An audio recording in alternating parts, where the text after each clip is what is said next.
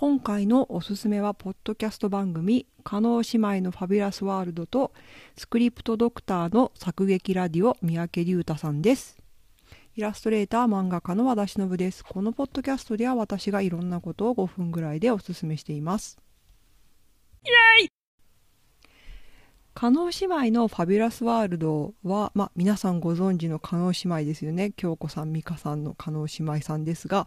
本当にこのラジオが、まあ、去年始まったんですけど面白くて何が素晴らしいってあのね視聴者視聴者じゃない視聴者ミールが入らない聴者リスナーの方の相談に加納姉妹さんがお答えする答えてくれるっていう番組でね加納姉妹と電話で話せたりっていう夢夢のような番組なんですけど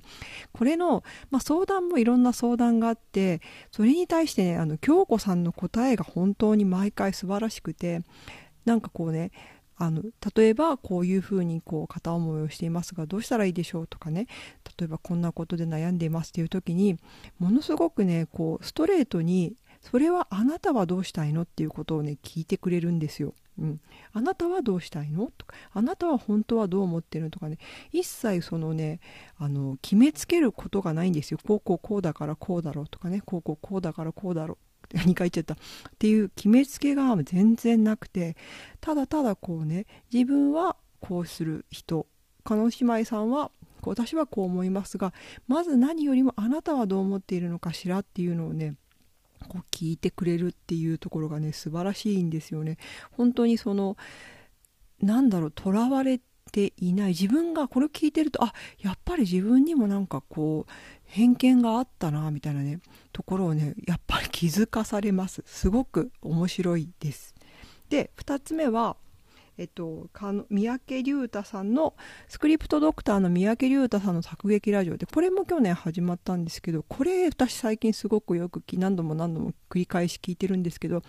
何がいいってね番組が長いのがいいんですよ。これウォーキングの時にいつも何聞いてるんですけど大体30分とか1時間とかどんどん長くなっていってそれもそれで嬉しいんですけどでねあのまあ三宅龍太さんは私はそのタマフル歌丸さんのやっていた、えっと、ライムスターの歌丸さんという方が TBS ラジオでされている、番組で知ってそこからなんか何度かねその番組よく聞いてて、まあ、スクリプトドクターの本とかもね読ませていただいてるんですけどまず映画に対する知識がすごくて面白いのとこういう映画があってこれはこうこうこうでっていうねそのねこういう風に見えるっていうことはこれはこうこうこういう風に作ってあるからこういう風に見えるんですよっていうその知識が面白いのが一つと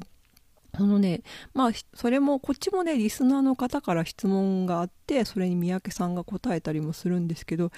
それも あのこの番組の長さがすごく素晴らしいところ長くなる理由の一つでもあって素晴らしいところでもあるんですけど三宅龍太さんがえっとねなんか紋切り型こっちもそうか。私もだからどっちもそうだな。紋切り型のあの回答とかを一切しないしこうね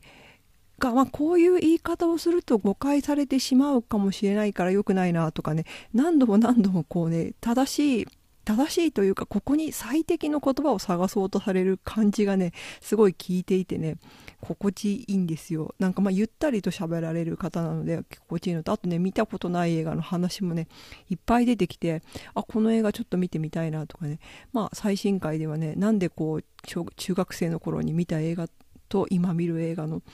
がどうしてこんなに覚えられないのか。すごいわかるわかると思いながら聞いてたんですけど。まあね本当にその質問に対する回答とか話し方とかがあこれはやっぱりそのラジオ番組とかっていう中で10分とか15分でこう切ってしまうからそれに合わせてどんどんこう分かりやすくねこれはこういうものですここが面白いですっていうのもまあこれ本当両方の友の番組なんですけどっていうんじゃなくてこうねちゃんとこう考えて誰も取りこぼさないぞっていう誰も取りこぼさないちょっとおかしいな。なんかこううんこう伝われ伝われっていう感じがねすごくね三宅さんのラジオを聴いてるとねなんかって漂ってきてそこがねなんかああなんか誠実な話し方をされる人だなと思ってねいつもね面白く聞いていてまあ本当に映画の知識もすごいので映画この映画見てみたいなって毎回なるのでそれのことでもおすすめですあとこうこういう効果があってターミネーターの始めってこういうことだこういう意味があってこういう風にしてたんだとかねあってすごく面白いのでおすすめです Spotify とかねいろんなところで聞けると思うのでよかったら聞いてみてください。トークテーマ、感想をいつでも募集しています。宛先はしのぶ .it.gmail.com まで。ではまた。